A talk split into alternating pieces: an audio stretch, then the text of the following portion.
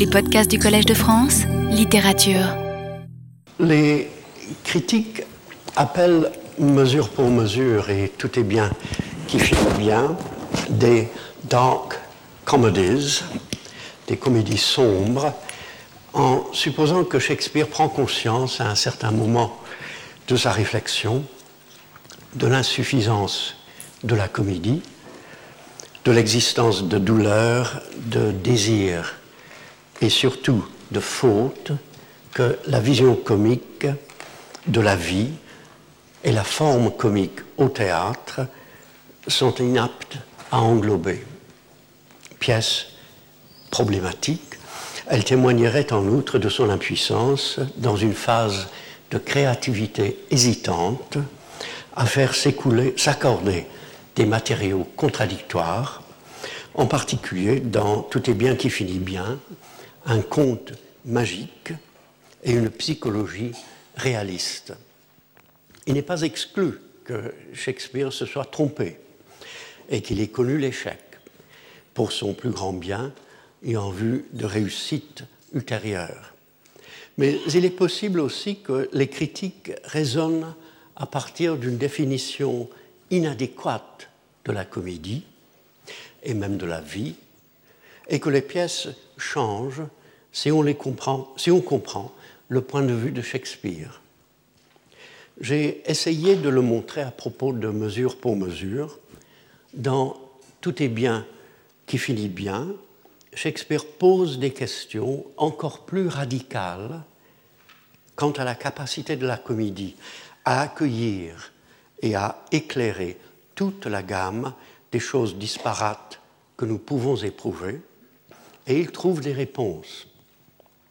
Puisque la pièce semble créer des problèmes et que les critiques se demandent sans cesse pourquoi Shakespeare commet l'erreur de faire ceci ou cela, procédons de façon semblable en posant à notre tour une série de questions.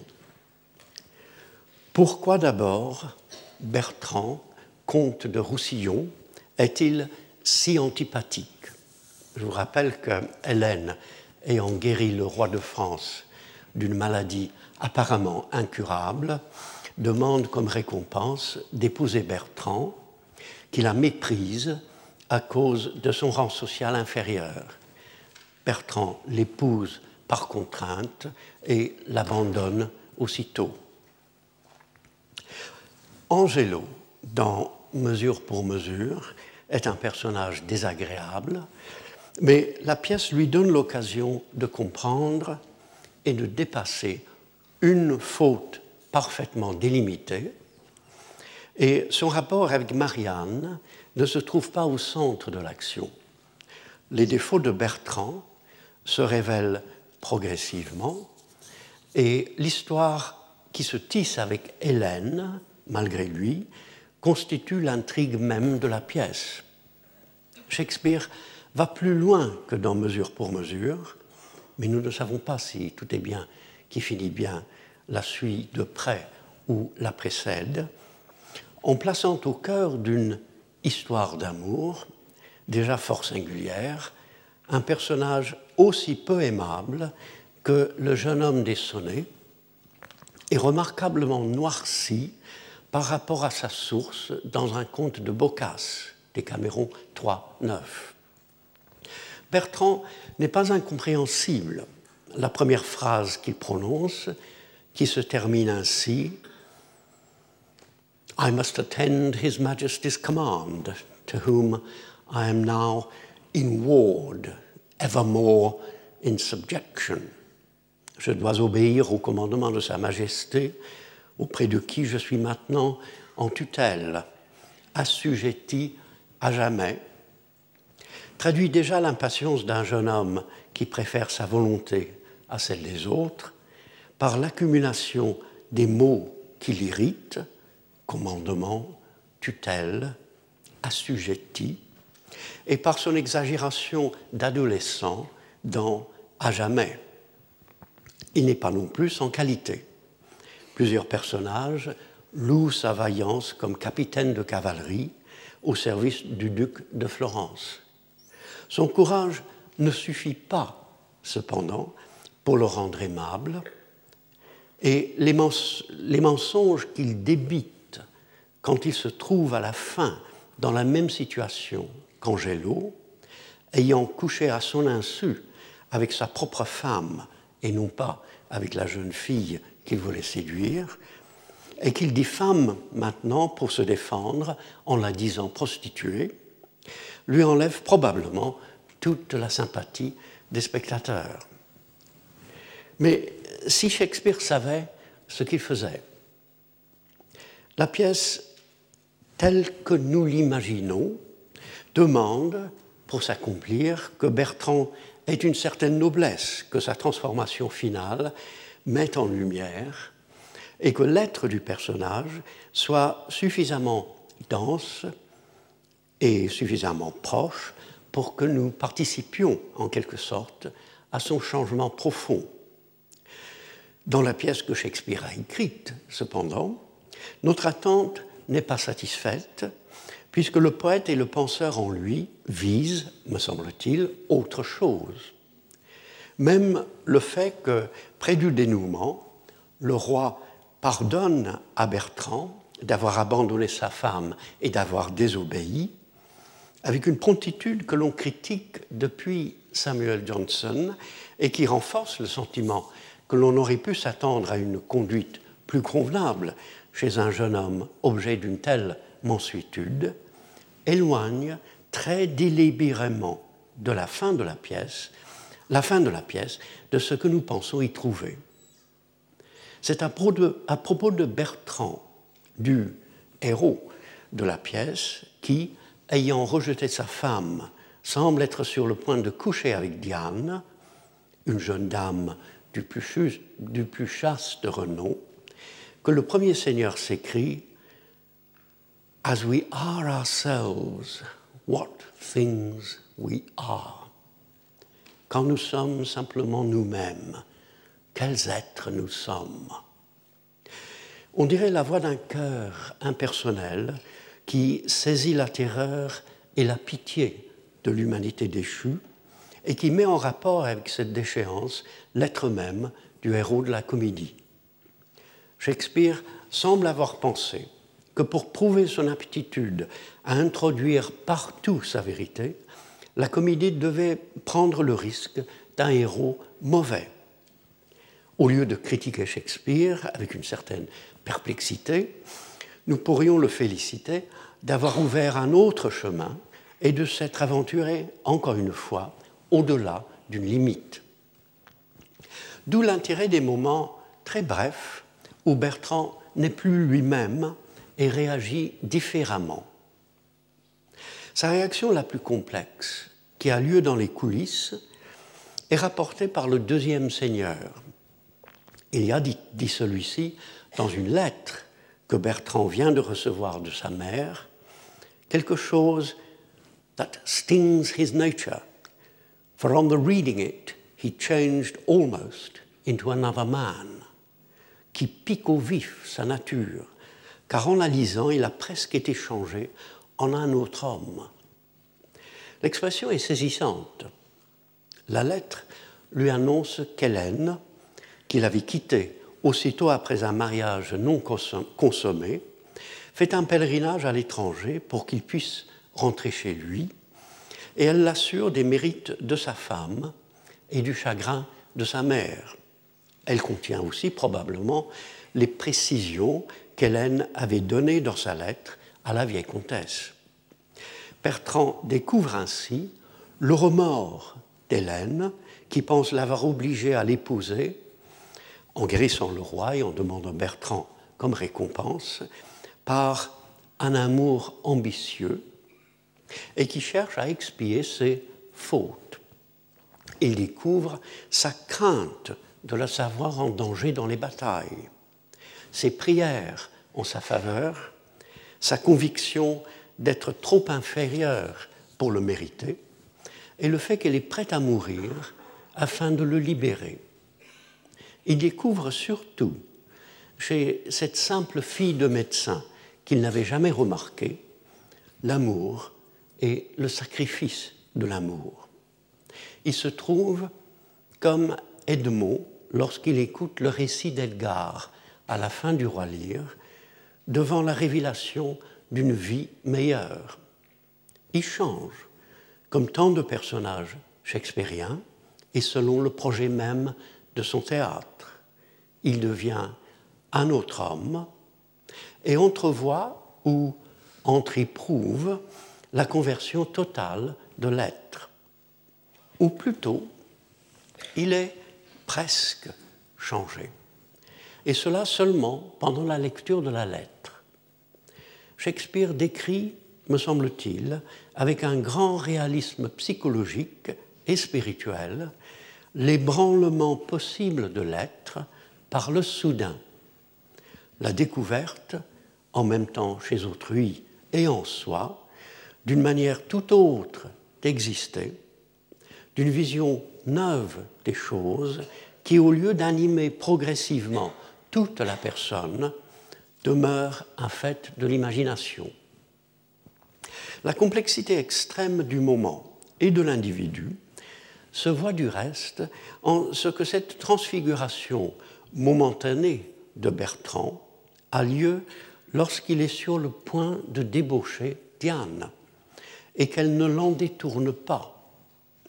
Le deuxième seigneur en parle au début du passage où l'autre seigneur verra précisément dans l'inconduite de Bertrand une preuve supplémentaire de la misère que nous sommes.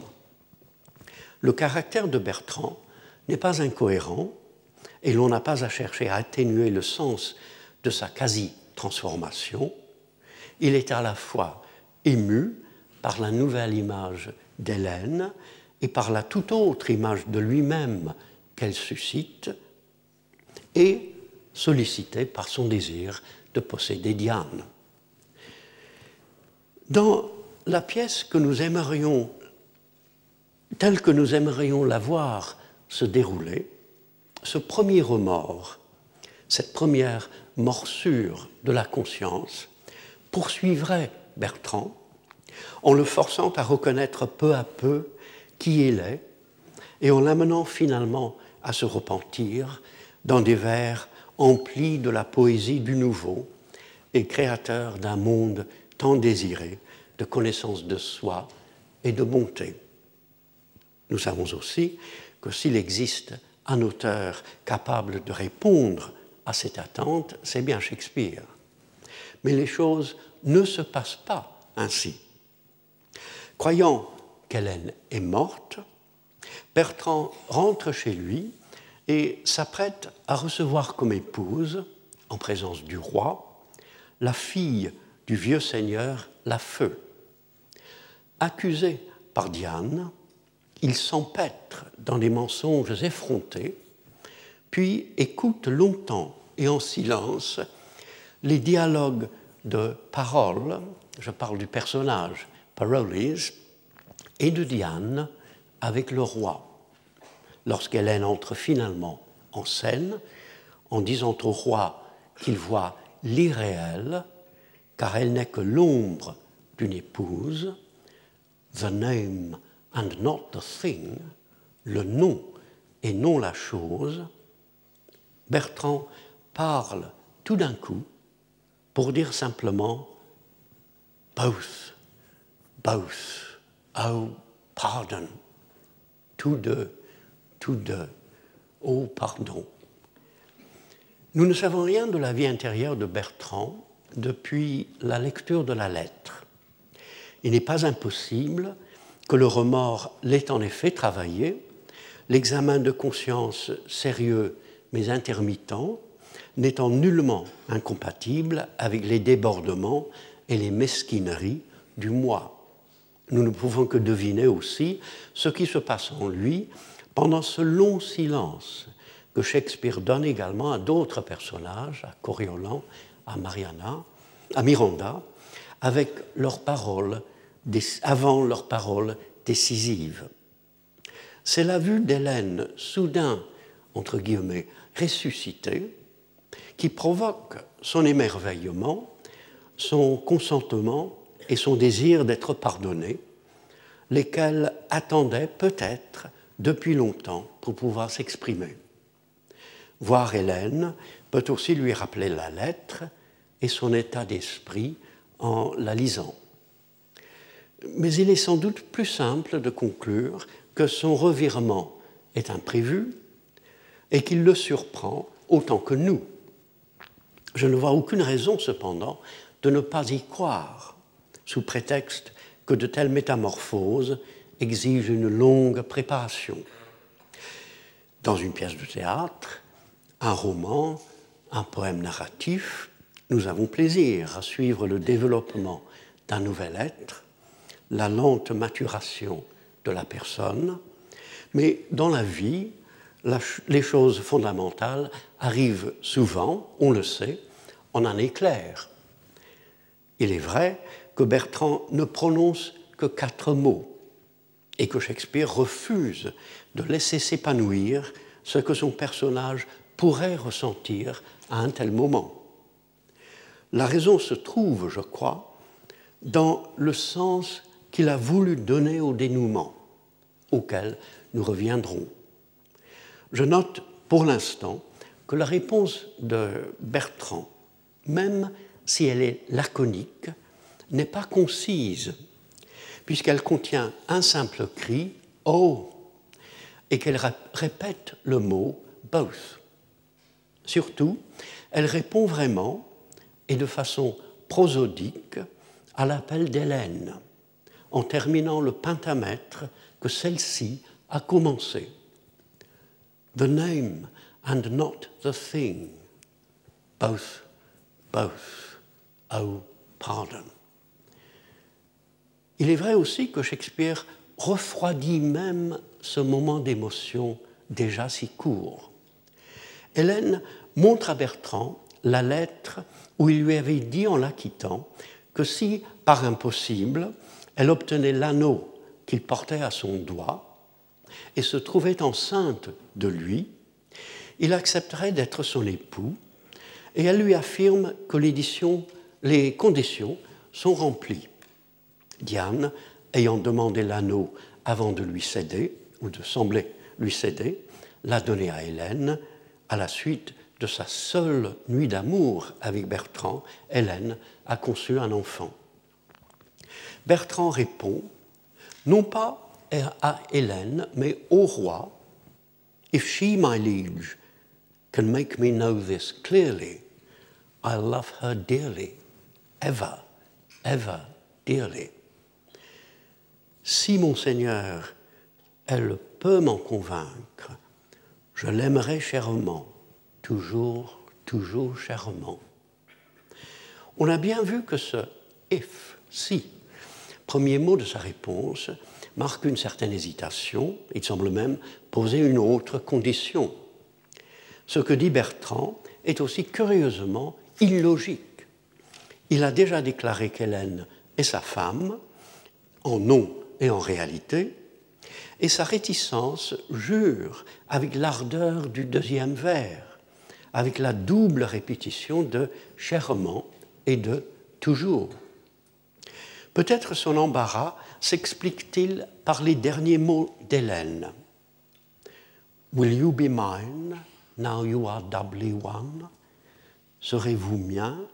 Étant doublement gagné? Où elle lui rappelle avec une étrange inconscience qu'elle l'a obtenu et qui lui appartient. Il prétend avoir aimé Hélène depuis la nouvelle de sa mort.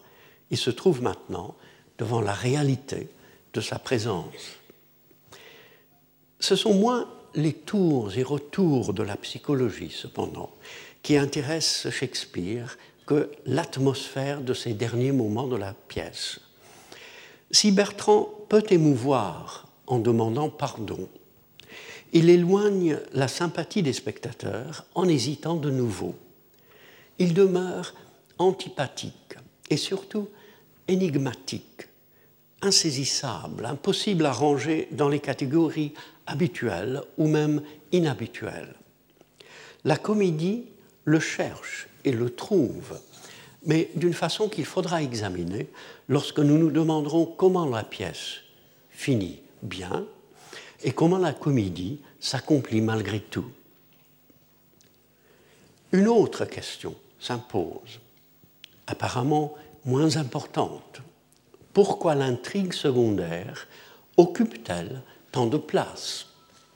Comme Bertrand est dupé par Hélène et Diane, Parole, le fanfaron et le parasite qui le suit, est dupé par des soldats qui, en feignant d'appartenir à l'ennemi et en le menaçant de mort s'il ne trahit pas les secrets de son camp, l'obligent à manifester sa lâcheté. Shakespeare attire l'attention sur le lien entre les deux histoires, Hélène parlant de son plot ou complot contre Bertrand, et Parole reconnaissant qu'un plot l'a écrasé. Les scènes où les deux complots se préparent et s'accomplissent alternent sans interruption et couvrent les deux dernières scènes de l'acte 3 et les trois premières de l'acte 4. Celles où parole est démasquée sont particulièrement longues. Notons aussi que le rire suscité par la chute de parole ne vient pas de l'émerveillement, mais de la moquerie. Que parole feigne, dit le deuxième Seigneur, d'aller chercher le tambour que l'ennemi nous a pris, afin que nous puissions le piéger, for love of laughter, pour l'amour du rire. L'expression, toute simple dans le contexte, est frappante si on y réfléchit. Je sens que l'amour du rire se trouve au cœur de la comédie shakespearienne, comme une vision généreuse du rire de la vie, de la joie d'exister. Le rire, tel que l'envisage le deuxième Seigneur, appartient au contraire à une autre sorte de comédie, où notre bonheur de rire dépend du malheur d'autrui, où nous prenons plaisir à observer le risible des hommes et à reconnaître notre supériorité. Loin de critiquer cet angle de vision, Shakespeare le renforce pour le moment en donnant exactement la même expression, Oh for the love of laughter, quelques vers plus tard au premier seigneur, qui est le frère de l'autre. Et il est vrai que ce genre de rire existe et que la moquerie a son rôle à jouer en littérature et dans la vie, pour révéler le côté grotesque des travers les plus triviaux et des fautes les plus graves. Les rires qui fusent pendant la scène où Parole, les yeux bandés, insulte à son insu les personnes qui l'écoutent et étale sans complaisance ses propres défauts, ne sont pas sadiques et ont même un aspect bon enfant. Si Shakespeare n'est pas insensible, cependant, au rire de la moquerie et assez bien fait, la plaisanterie aux dépens de Malvolio dans La Nuit des Rois est au moins aussi dure que ce que l'on fait subir à parole. Il cherche essentiellement un autre genre de comédie et semble critiquer déjà la moquerie en la situant dans un contexte qui la dépasse dans un petit passage de mesure pour mesure.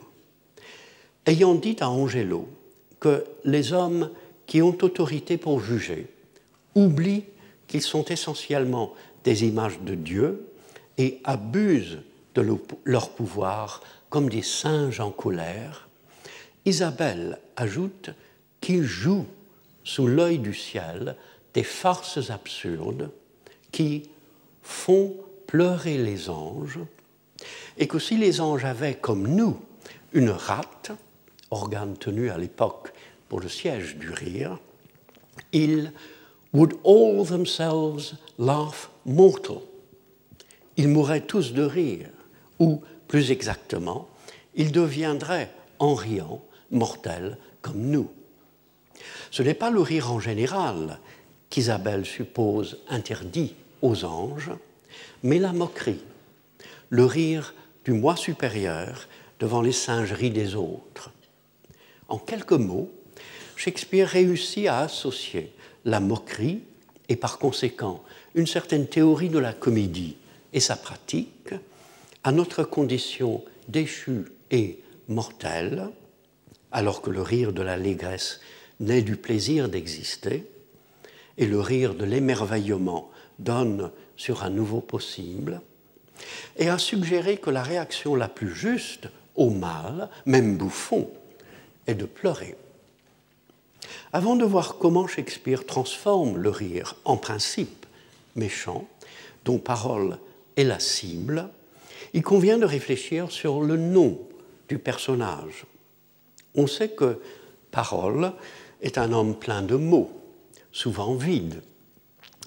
mais pourquoi le présente-t-on comme un manifold linguist, un polyglotte, qui a quelques teintures de toutes les langues des pays voisins Pour se faire comprendre des soldats qui l'ont capturé, il demande en effet s'il n'y a pas parmi eux un Allemand, un Danois, un Hollandais, un Italien ou un Français. Et non seulement comme un homme adonné au mensonge, mais comme un infinite and endless liar, un menteur invétéré et inépuisable, ou plus littéralement, infini et sans fin. Et pourquoi les soldats qui le tourmentent lui parlent-ils un langage inventé que le premier seigneur désigne avec une pléthore de synonymes comme un Lindsay Woolsey, un Chuff's language, un gabble, charabia, baragouin, galimatia?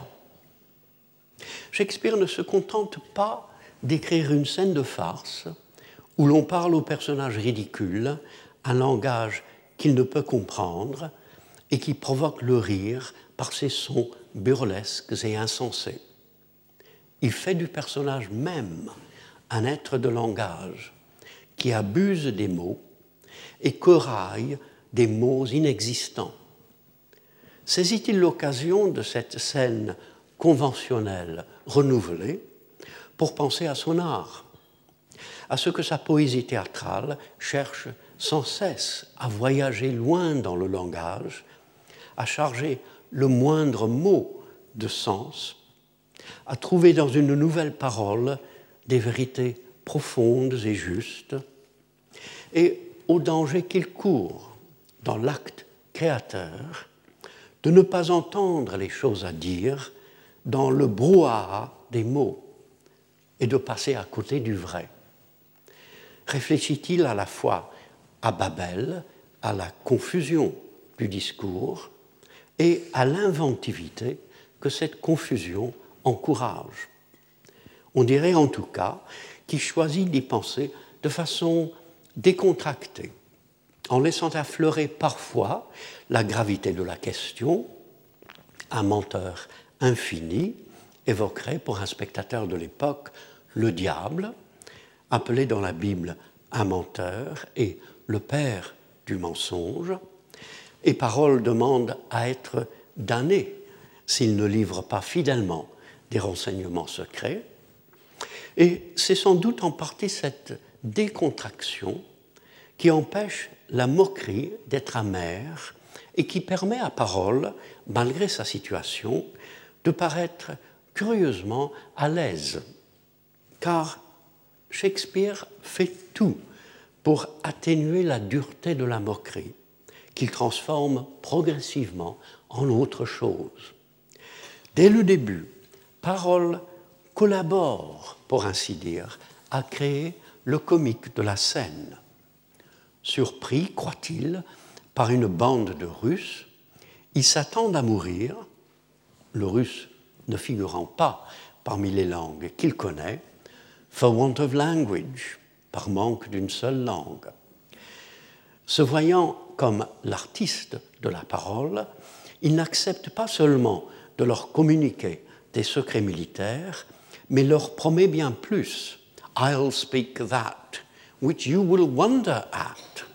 Je dirai des choses qui vous émerveilleront.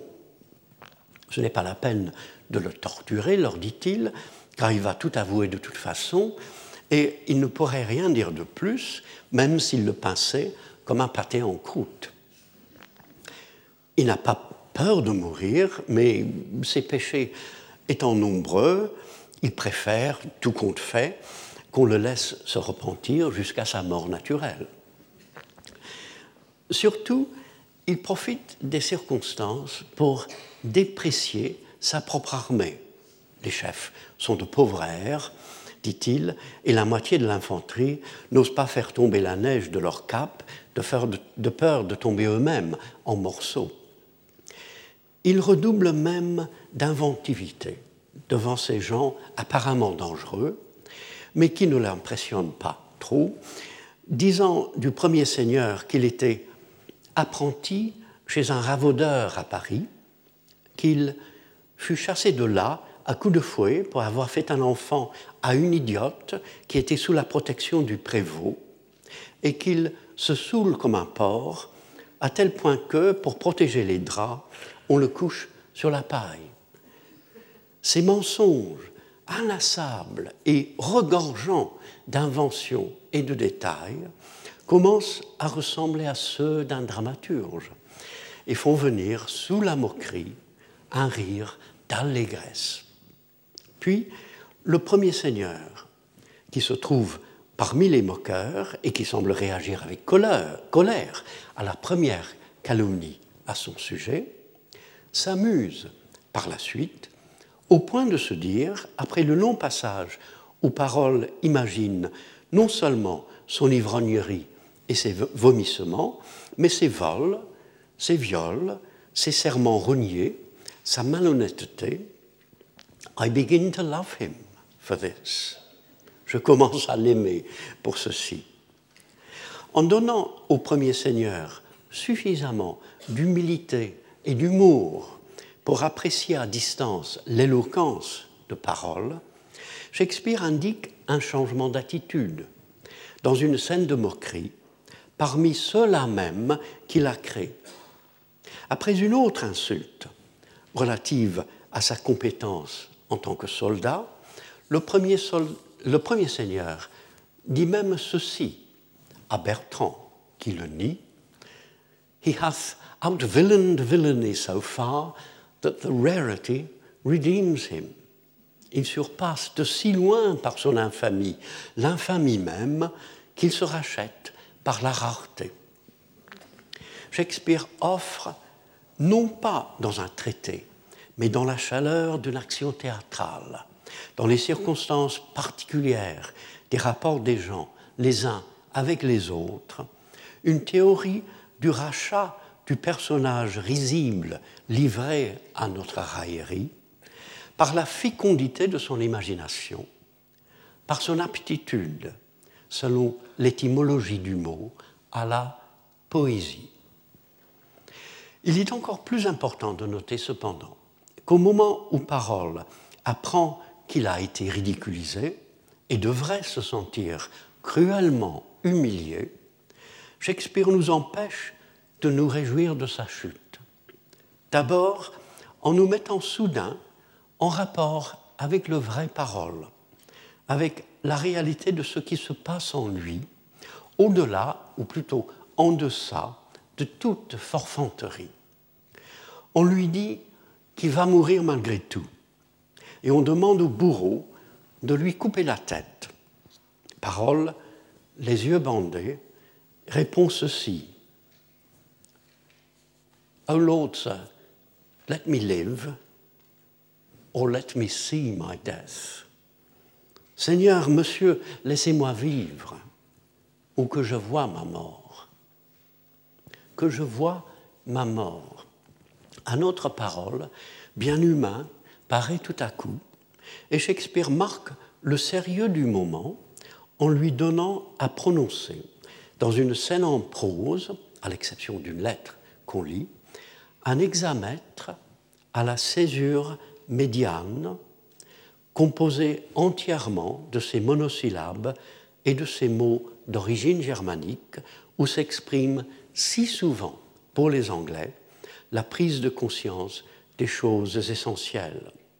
Surtout lorsqu'on lui enlève le bandeau et que les autres se moquent de lui, en disant aussi qu'il reparte pour la France, Parole au lieu de divertir les spectateurs en pestant ou en se lamentant sur son sort, fait un, retour lucide sur lui-même qui étouffe toute envie de moquerie.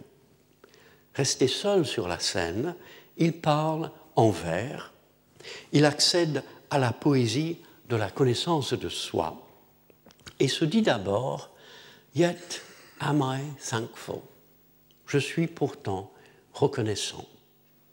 Avoir été démasqué lui permet de ne plus s'efforcer de paraître et de se laisser être. Sa clairvoyance étonne même, car il ne reconnaît pas seulement qu'il est vantard et poltron. If my heart were great, would burst at this, se dit-il.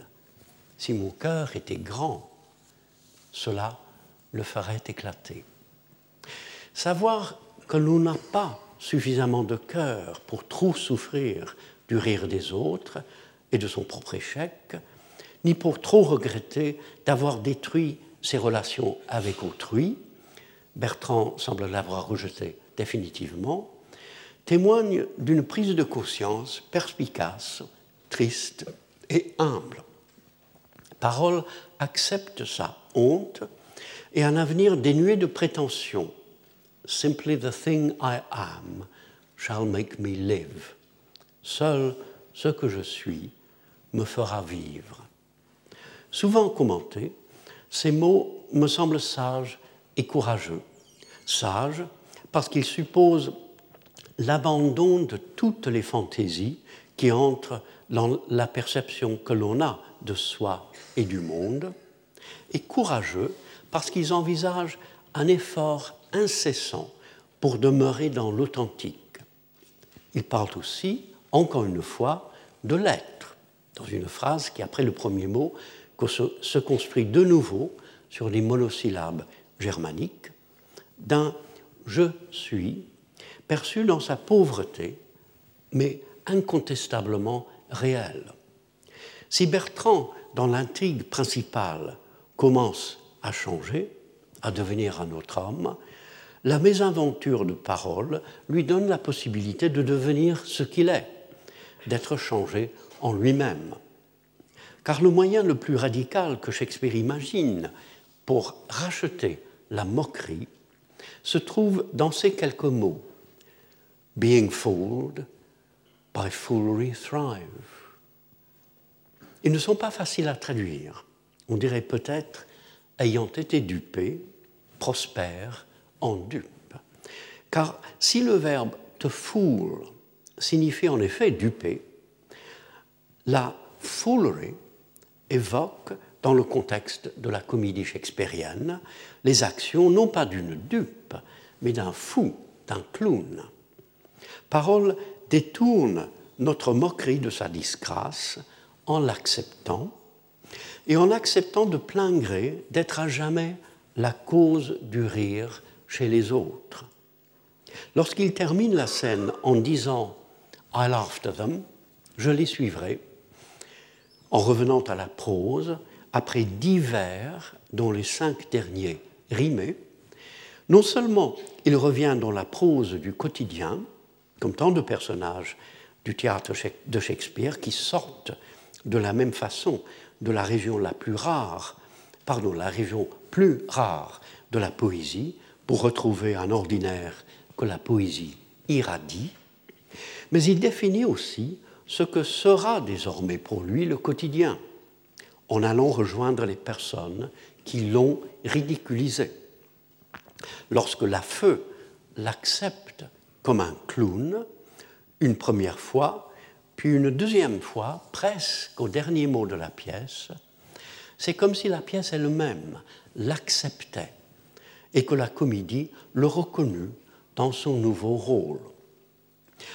Dans une pièce où Shakespeare refuse le dénouement pleinement heureux qu'il aurait pu écrire, où Bertrand se jetterait dans les bras d'Hélène, ou même à ses pieds, en manifestant la transfiguration de son être par son accès à une parole supérieure, il fait de l'intrigue secondaire l'occasion de mettre en place une comédie de la dérision qui aurait pu être amère, mais qu'il rachète. Il rend Parole plus sympathique, comme il rend Bertrand plus antipathique qu'il n'est normal pour un personnage de comédie.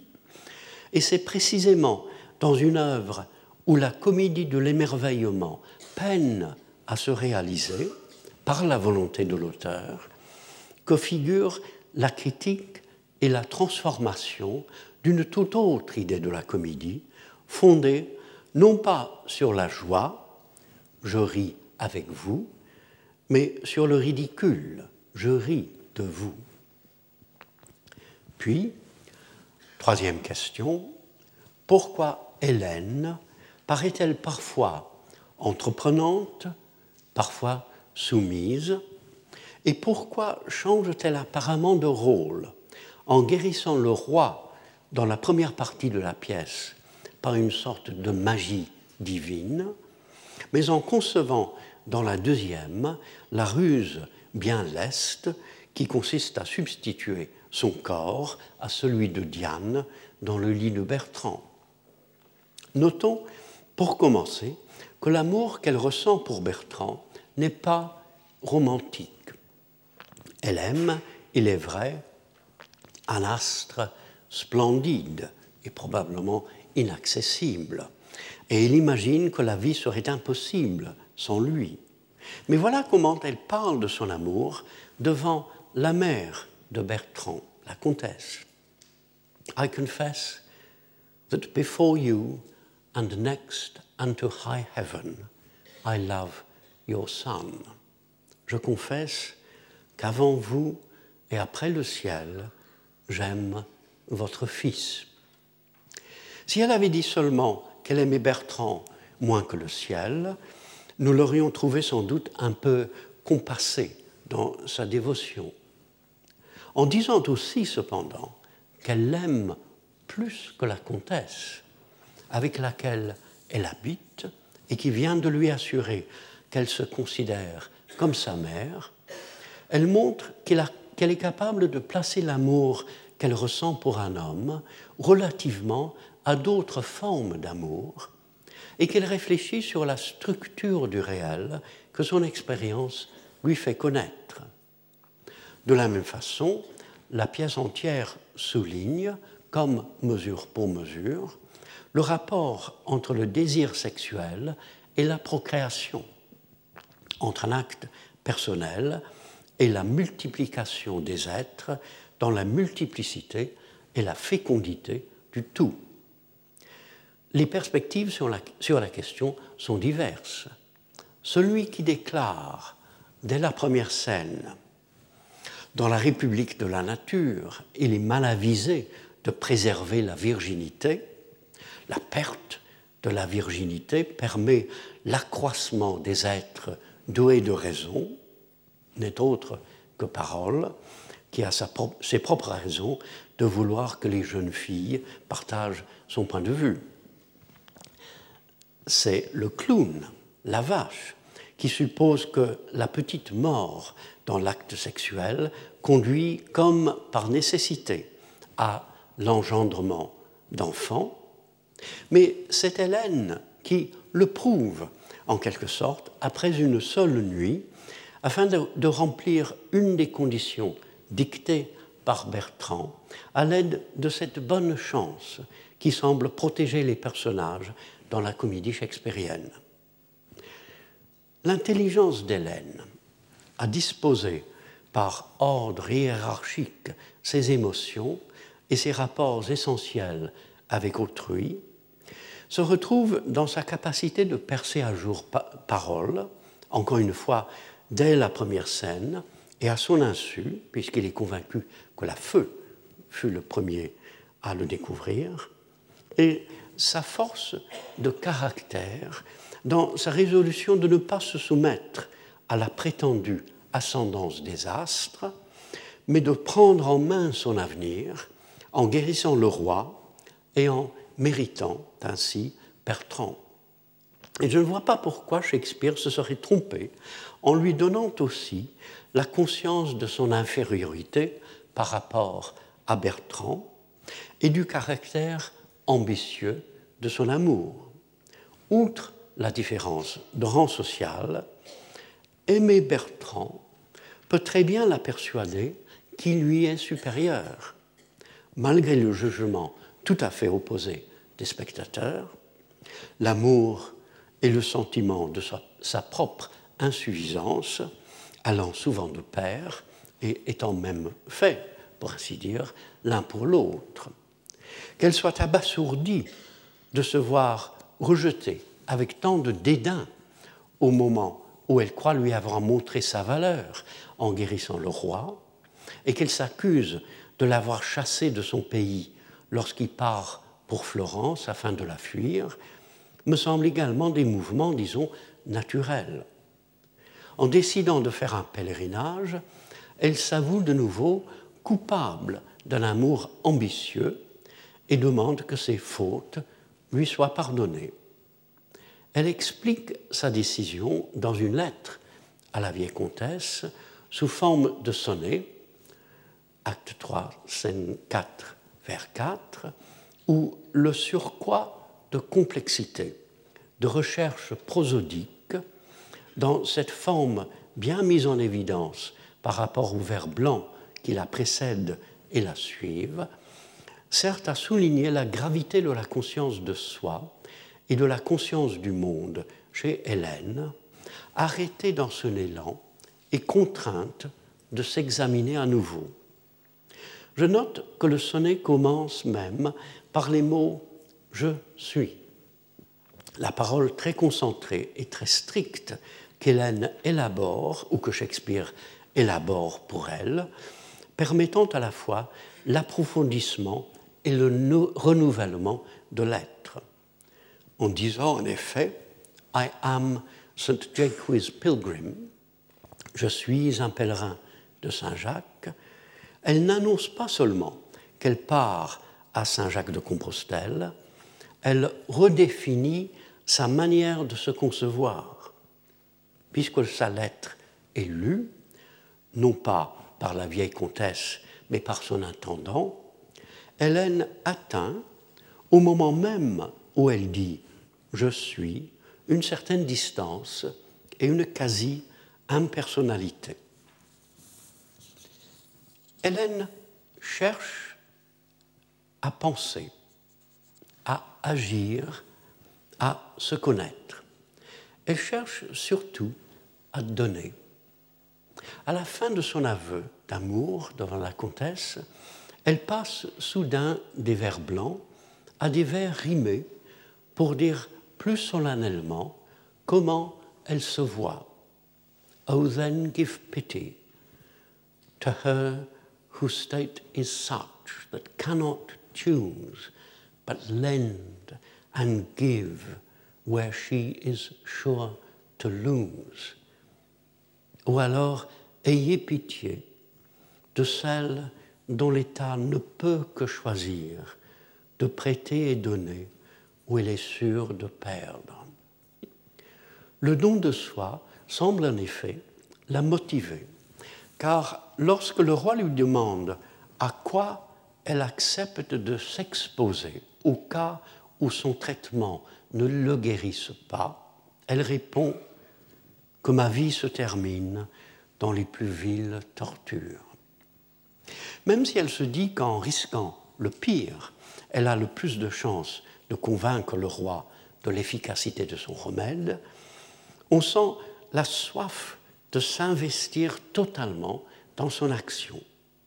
Même quand le roi, guéri, lui donne le droit, de, choisir son mari parmi les jeunes nobles de la cour, elle dit à Bertrand, après avoir refusé aimablement les autres, I dare not say I take you, but I give me and my service je n'ose pas dire que je vous prends, mais je me donne pour vous servir.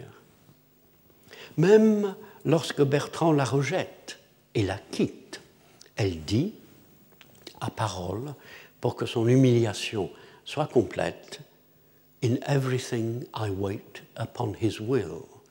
En tout, je suis soumise à sa volonté. Shakespeare continue de penser à l'amour de soi et à son contraire, comme dans Troilus et Cressida, mesure pour mesure, et les sonnets, où le poète de l'ouvrage déclare au début du sonnet 62 Sin of self-love possesseth all mine eye and all my soul and all my every part. Le péché d'amour de soi possède mes yeux et toute mon âme et tout ce qui est moi. Ici, ces paroles qui en parlent dès la première scène et à propos de la virginité, afin que l'on sente à la fois le sérieux de la question et la perspective comique et l'angle insolite sous lesquels elle est évoquée. Virginity is made of self-love, which is the most inhibited sin in the canon. La virginité est pleine de l'amour de soi, le péché le plus sévèrement défendu dans les canons. Le problème d'Hélène n'existe que pour ceux qui, se sentant rassurés par sa docilité bien, entre guillemets, féminine, lui en veulent de prendre l'initiative dans sa poursuite de Bertrand et de concevoir, afin de l'obtenir, les deux stratagèmes de la guérison du roi et de la substitution d'une femme à une autre, et pour ceux qui trouvent invraisemblable, mais selon quelle doctrine de l'unité de la personne, qu'elle puisse à la fois se soumettre et agir. Shakespeare semble s'intéresser précisément à cette association du don de soi et de la recherche, par la ruse s'il en est besoin, de qui on aime, à une préférence pour la volonté d'un autre qui n'étouffe pas l'audace, l'imagination, la singularité de ce que l'on est. Il complique aussi son personnage dans une direction inattendue en la faisant méditer sur sa propre expérience sexuelle. On sait que le stratagème du lit n'est pas un simple moyen pour piéger Bertrand, à oublier aussitôt après, mais qu'Hélène pense, avec un mélange d'émotions, à l'expérience de se trouver dans le lit d'un homme qui la prend pour un autre. Elle en parle d'abord avec d'autres femmes, avec Diane elle-même et avec la, la mère de celle-ci. Elle leur demande, après la nuit décisive, de l'accompagner en France pour accuser Bertrand, mais s'interrompt pour dire soudain que les hommes sont bien étranges de faire un usage si doux de ce qu'ils détestent quand leur pensée lascive mais dupée souille la nuit noire. Elle est fascinée par la bizarrerie de la situation où la luxure de Bertrand a joué avec elle en croyant déflorer Diane et amusé de s'être vue si bien traitée et d'avoir pu l'observer de si près à son insu. Elle a l'intention du reste de réfléchir encore sur cette scène burlesque, car elle ajoute, but more of this hereafter, mais nous en reparlerons. Elle en parle aussi avec Bertrand lorsqu'il lui demande pardon. Non pas pour lui dire simplement qu'il a consommé le mariage malgré lui, mais pour lui rappeler la réalité du moment. Oh my good Lord, when I was like this maid, I found you wondrous kind. Oh mon cher Seigneur, quand je remplaçais cette jeune fille, je vous ai trouvé merveilleusement tendre. Comme Shakespeare entre en poète dans l'esprit de ses personnages, il entre ici dans un instant d'échange où l'on imagine Hélène et Bertrand se souvenant l'un devant l'autre de leur bien étrange nuit de noces. La semaine prochaine, je parlerai du naturel et du surnaturel dans la pièce et surtout du dénouement.